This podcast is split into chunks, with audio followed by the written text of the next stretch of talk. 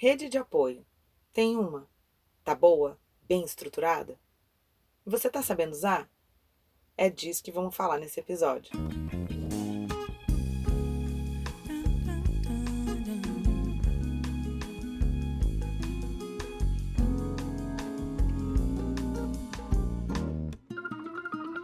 Oi, eu sou Camila Rondon e esse é o Vai Ser Feliz, um programa para treinarmos juntas técnicas que vão aumentar a nossa sensação de felicidade, porque felicidade é questão de escolha, autoconhecimento e prática. É verdade que tem algumas pessoas que elas são mais sociáveis que outras. Tem gente que se energiza ficando sozinha e tem gente que se energiza se cercando de amigos. Tem gente que prefere aquele papo profundo com os poucos e bons amigos e tem gente que gosta de reunir o grupo todo. São preferências. Mas o fato é, todas as pessoas precisam de relacionamentos pela saúde física e mental. Todo mundo precisa se sentir parte. Todo mundo precisa se sentir assistido, compreendido, aceito, apoiado, ajudado, acolhido. Todo mundo precisa saber que tem com quem contar, que importa na vida de alguém e tem alguém que importa na sua vida. Nesse sentido, a qualidade dessas relações faz toda a diferença, muito mais que a quantidade. Que, aliás, eu até hoje não li um consenso quanto ao número ideal de pessoas para compor essa rede de apoio. Mas que relacionamentos positivos impactam diretamente na qualidade de vida e sensação de felicidade, isso é unânime.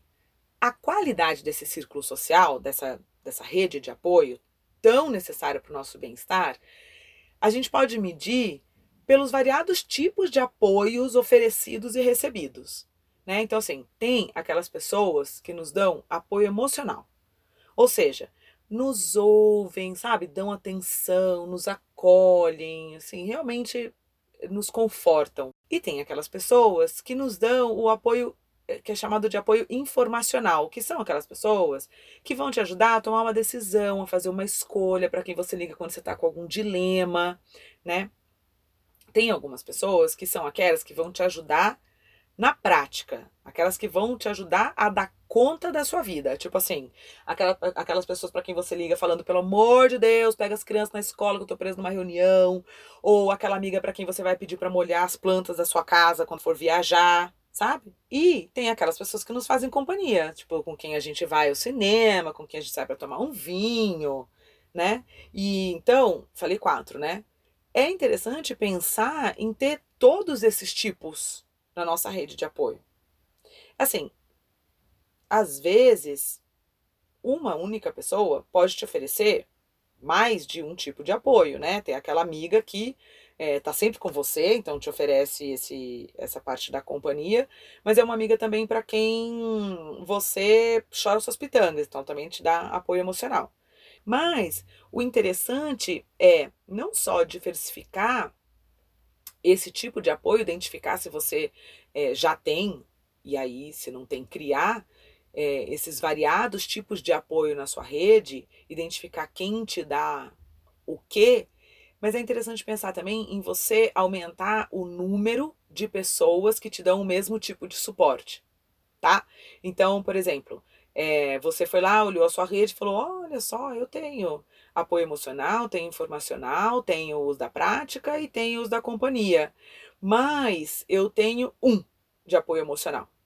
Aí é interessante você ter mais de um. Pelo menos mais de um. Por quê? As pessoas podem não estar disponíveis na hora que você precisa do apoio. E isso é ok. Mas ainda assim, a gente tem que ser capaz de atender a nossa necessidade daquele tipo de apoio naquele momento. Então, é importante ter pelo menos mais um recurso de apoio emocional. Eu não era dessas pessoas que pedem ajuda. Eu, eu Gente, tô aprendendo a pedir ajuda, tá? É, eu, eu tenho uma sensação de que eu vou incomodar, tem um monte de crença limitante aí, tem complexo de Mulher Maravilha achando que tem que dar conta de tudo sozinha, tem um monte de trabalho de autoconhecimento e auto-coaching diário que eu tenho que fazer para conseguir pedir ajuda. Mas enfim, por que, que estou contando isso? Porque para a gente ser capaz de construir essa rede de apoio, a gente precisa saber identificar que tipo de apoio que a gente está precisando e a gente precisa saber pedir. Oi, amiga, tudo bom? Quero sua opinião num drama que eu tô vivendo aqui e tal. Oi, amiga, tudo bom? Tô precisando do seu ombro, tô precisando desabafar. Você pode me ouvir? Tem que saber pedir. Eu já fiquei bem puta da vida quando eu só queria desabafar e a pessoa veio resolvendo a minha vida. Errei. Eu busquei apoio emocional para quem não sabia ou não queria dar apoio emocional. Era meu papel me entender, identificar as minhas necessidades e pedir a ajuda adequada. E a gente tem que saber ouvir não, sem julgar. E esse não não é só não, não, não posso falar agora. É um não subjetivo, vai. É um, entender os limites, as as incapacidades, as indisponibilidades emocionais, até, não só de tempo, né?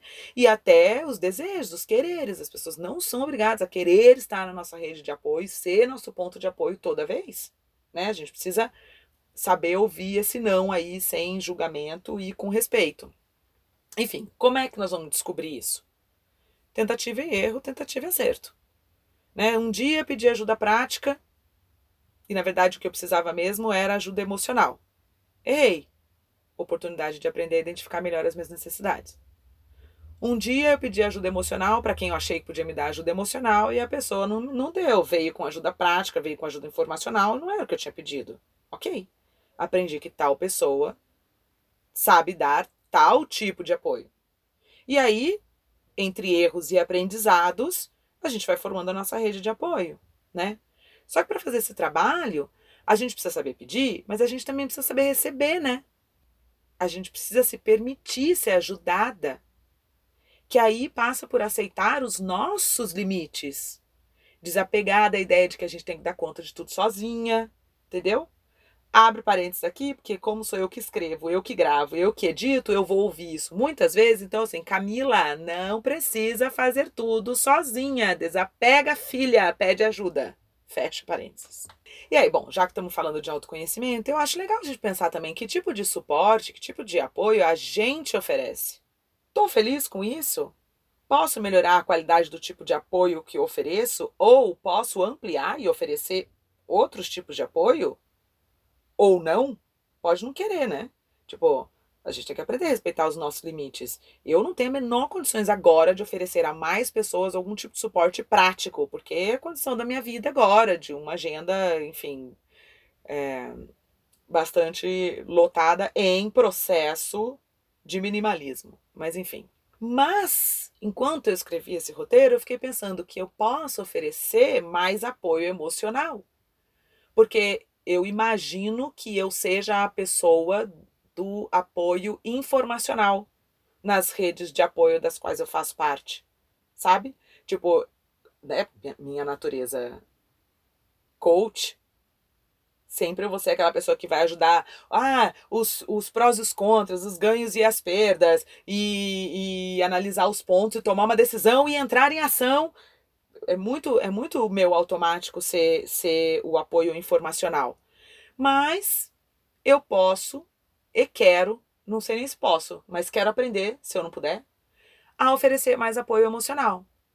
E aí nisso já entrei numas também de me perguntar que tipo de suporte que eu ofereço para mim mesma. Porque acho que para mim mesma eu também ofereço muito mais o apoio informacional e prático e de companhia, porque adoro minha própria companhia, do que o apoio emocional. E eu acho que eu posso me oferecer mais apoio emocional, sabe? Só me ouvir, só me acolher, só me fazer me sentir assistida? Enfim, eu entro nessa reflexão depois. Quem sabe não sai um exercício de autoconhecimento como esse que eu andei postando no site. A ideia aqui não é vocês ficarem me ouvindo refletir, a ideia é deixar essas perguntas e, enfim, quem quiser conversar, estou sempre à disposição. Entra lá no vaiserfeliz.com.br, me manda uma mensagem quem sabe a gente não continua esse papo, mas a ideia aqui era deixar essas perguntas. É, tem rede de apoio? Quantas pessoas? Quantos tipos de apoio? Está variado em tipos de apoio e em número de apoios diferentes? Que tipo de apoio eu ofereço? Sei pedir? Sei receber?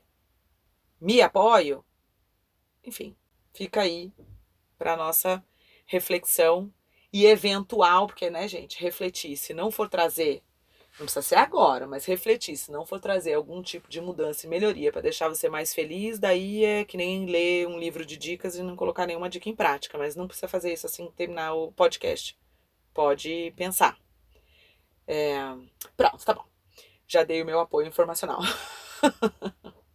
vai buscar apoio, vai dar apoio, vai se apoiar, vai ser feliz.